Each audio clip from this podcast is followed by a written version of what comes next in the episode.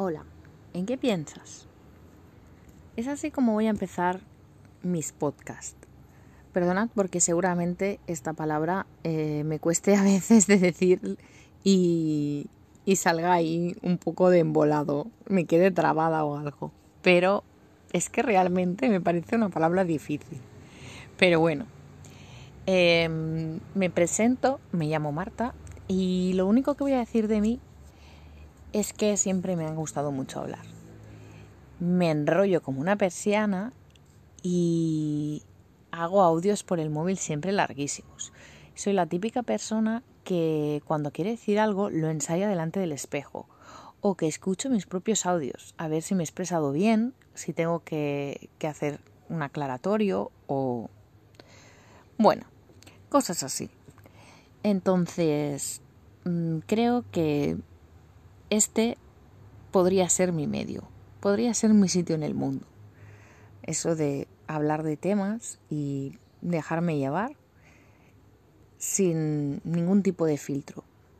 Voy a intentar editar los audios o los podcasts lo menos posible. Es posible que, a veces me repita, que no me exprese con perfección o que me quede unos segundos pensando, pero creo que es más natural así. Ya sé que hay mucha gente que recorta, que, bueno, pues que edita, pero no, no, no sé, no me gusta. En realidad, mm, aquí estamos para, para charlar, ¿no? Para hablar de cosas de manera natural y, y bueno, pues que esto parezca en lo más posible una conversación. Eh, el tema que voy a sacar hoy a debate va a ser un tema para empezar intensito. Y va a ser un tema bastante impopular, mi opinión. Porque he escuchado muchas veces el tema tan zen, tan realmente bonito. Porque oye, la teoría es muy bonita. Si realmente yo creyera que pudiera ser así o que funcionara siempre bien así, sería muy bonito. Pero la realidad para mí es otra. Y el tema al que me refiero es el tema de la amistad. ¿De qué esperar de los amigos? Y digo los amigos porque de una pareja, por ejemplo, o de un padre, o de una madre, o de, una, o de un hermano, es mucho más fácil establecer, entre comillas, que no me gusta nada esta palabra, no me gusta etiquetar las relaciones humanas. No me gusta para nada. Porque etiquetar solo sirve para hacer sentir culpable a la persona que no cumple los requisitos de la etiqueta, que debería cumplirlos, porque igual se identifica, pero no los cumple. Entonces, ¿qué haces? Hacerla sentir culpable, decirle, tú no tienes esa etiqueta, tú no formas parte de ese grupo, de ese de esa situación, digamos. En fin, cerramos el paréntesis.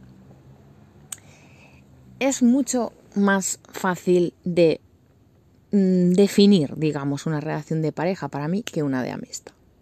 Porque ¿dónde están los límites? Porque ¿quién define esto con un amigo se hace y esto no? Y cuando digo se hace, digo, ¿qué puedes esperar? En general. Porque mucha gente eh, tiene el lema mm, de que en la vida uno solo tiene que hacer lo que le venga a hacer, lo que quiera hacer, y solo te va a dar lo que te quiera dar. Estoy de acuerdo en parte. Estoy de acuerdo en el, en el punto espontáneo de esa afirmación. Estoy de acuerdo ¿no? que las cosas tienen que fluir de forma natural, que no hay que forzar nada. Estoy de acuerdo. Pero hay veces que las personas, como somos diferentes, fluimos en ritmos diferentes, damos a ritmos diferentes, entendemos las cosas de manera diferente. Entonces, ¿cuál de los dos criterios prevalece? Y es más, si dos personas que se relacionan tienen que encontrarse en un punto intermedio, digamos, del camino, digamos que una está en un lado y el otro está en otro, y quieres relacionarte, tienes que encontrarte en un punto del camino. ¿No es más lógico que siempre se encuentren en el medio? ¿Por qué tiene que andar todo uno hacia la derecha o todo uno hacia la izquierda y el del lado contrario andar mucho menos y quedarse esperando? Porque entonces esa persona, sin quererlo, está esperando que tú hagas todo el esfuerzo.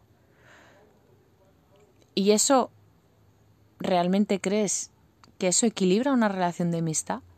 ¿Que, que eso hace que todo sea natural, que todo fluya? porque es muy difícil que dos personas fluyan a la vez, sientan a la vez, vean las cosas a la vez. Es muy difícil. Entonces siempre habrá alguien que tirará más del carro. En mi caso, la mayoría de las casos soy yo la que tira más del carro, porque soy una persona intensa, porque soy una persona que se abre rápido, porque soy una persona que cree que las cosas hay que vivirlas intensamente.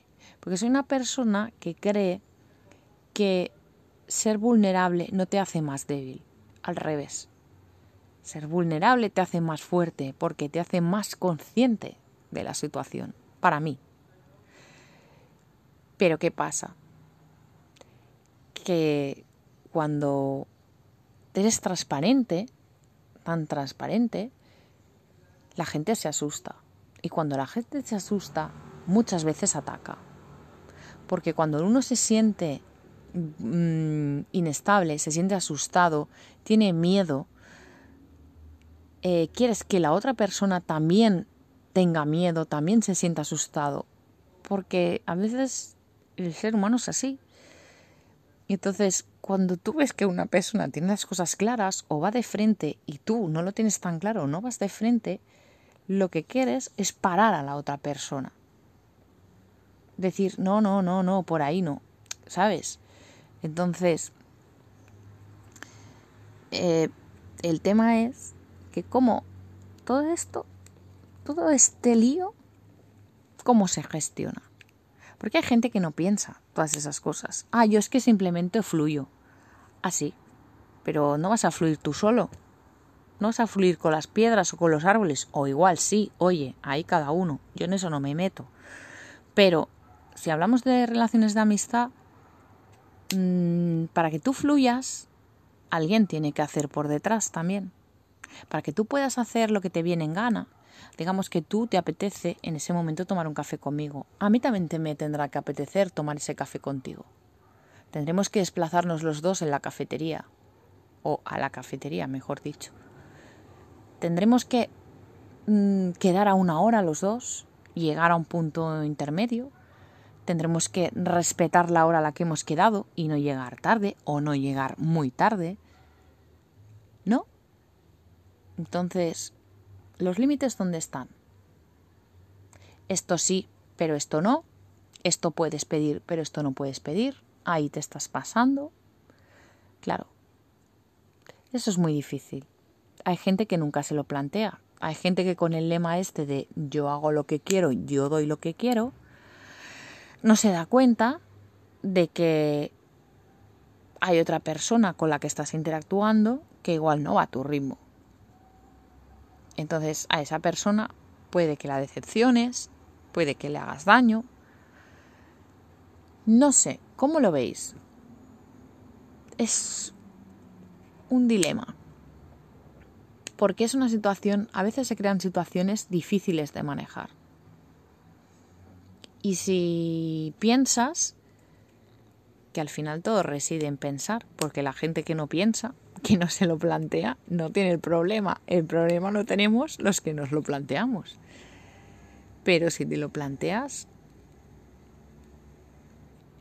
realmente, si todos hiciéramos lo mismo, nos perderíamos muchas cosas porque si de 100 personas con las que puedes interactuar, al final coincidirías al mismo tiempo y en la misma intensidad con, con el 20%. Y todo lo demás, no forzar, pero sí adaptarte un poco a la persona con la que estás interactuando, ¿no? Adaptarte un poco. Si tú no te adaptas nada, eso lo dejas pasar porque si la otra persona no hace más esfuerzo que tú, eso se va a dejar pasar y a mí me ha pasado muchísimo. Yo he perdido amistades mm, por cosas, a veces por tonterías y a veces ni siquiera sé por qué. A veces sé que yo he dejado de hacer, he dejado de esforzarme, he dejado de interactuar con esa persona porque me sentía sola en el esfuerzo. Pero es que hay veces que ni siquiera, como he dejado de interesarme, ni siquiera sé por qué. No lo he preguntado. No me ha dado ocasión de preguntarlo. Y eso a veces es triste. A mí me parece triste. Pero bueno, no sé. ¿A vosotros qué os parece?